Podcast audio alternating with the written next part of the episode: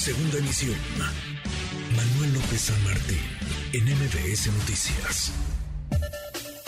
Gibran Ramírez Reyes, en MBS Noticias.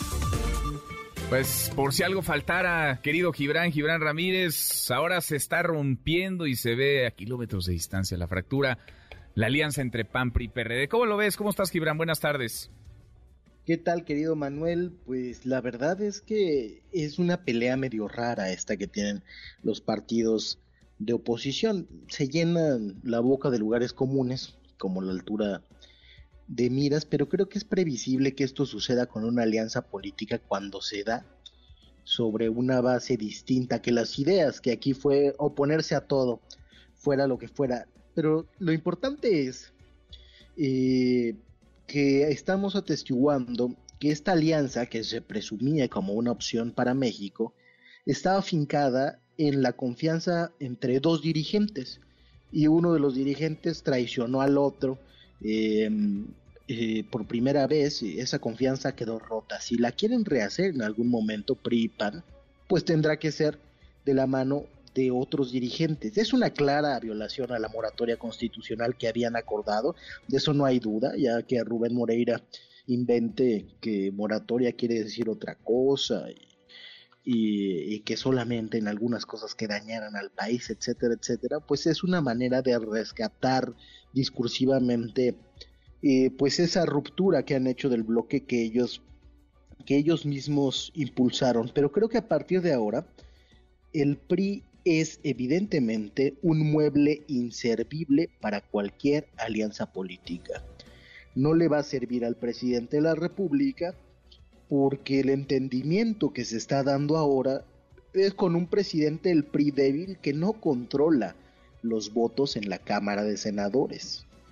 Entonces no sirve para mucho, aunque la posición oficial que mantienen los órganos de gobierno de ese partido sea cambiar de opinión respecto de la moratoria constitucional, si no pueden trasladar esa línea de mando a sus senadores, pues no va a servir para nada. Eh, y empieza ahora el sálvese quien pueda. Tanto Moreira como Alejandro Moreno tienen fuertes incentivos para no pelearse con los gobiernos. Eh, ¿Te acuerdas que el presidente le había puesto algún chicotazo a Moreira cuando hablaba de Alonso Ancira y de los contratos, que, dijo que hasta viáticos le habían tocado y que había estado en el avión de Ancira, etcétera, etcétera. Y en el caso de Alejandro Moreno, pues no la Fiscalía General de la República, tanto como la Fiscalía del, del Estado de Campeche, que, bueno, muy claramente está sobre él. Pero además de todo esto, se funda en una incongruencia. ¿Por qué Marco Cortés estaría en contra de eh, militarizar al país si ese era el sueño de Felipe Calderón, su, paisano y copartidario entonces? El PAN podría haber aprobado esto o tener un arreglo político si estuviéramos en una lógica de ideas, no en este sálvese quien pueda, en el que se traicionó pues al otro dirigente que, lo madrugó. Eh, me da la impresión también, Manuel, de que es un resultado de la política de la falsa grandilocuencia.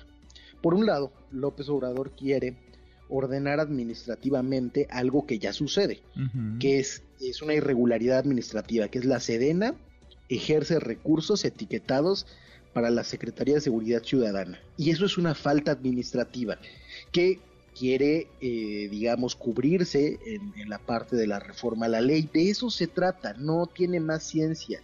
La estrategia sigue siendo la misma, la hacían sin ley, la seguirán haciendo si no hay ley o si hay reforma, pero se está cubriendo judicialmente. No es la gran estrategia de seguridad, es algo que ya se hace.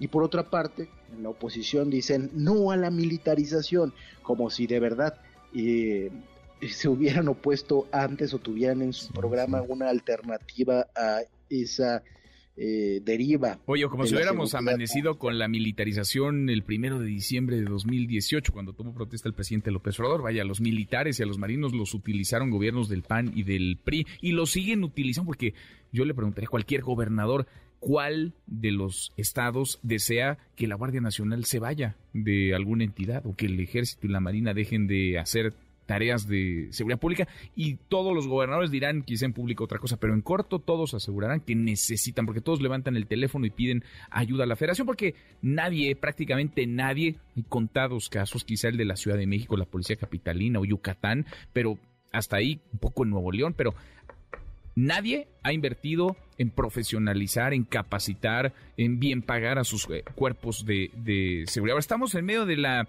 pues de la rebatinga, Gibran, ya parece que el país no importa, las ideas eh, pues mucho menos.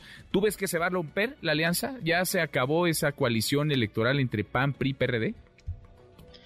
La verdad es que veo muy pocos incentivos para que la alianza se termine de romper. Saben que no están juntos por ideas, entonces eventualmente se perdonarán, eh, sobre todo si siguen encontrando intereses en común. Ahora, yo creo que cada vez es menos transitable que esa alianza se dé con Alejandro Moreno al frente del PRI, ya habiendo perdido la confianza de la dirigencia del PAN porque no negociaron en conjunto.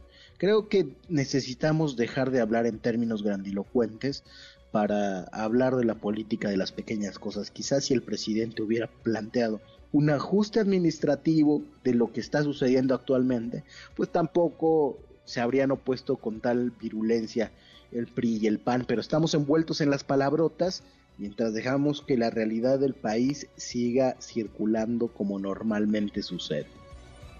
Enredo, pues ya, o, ya no entiendo lo que pasa, Gibrano, o ya pasó lo que, lo que entendí, en fin, vamos a tratar de revisar qué es lo que sucede, cuáles pasos van dando cada uno de los, de los partidos políticos. Por lo pronto la cuerda está tensa, la liga está a punto de romperse en esa, en esa alianza, en ese Frankenstein electoral entre PAN, PRI y PRD, la mezcla del agua del aceite. Un abrazo, gracias Gibran.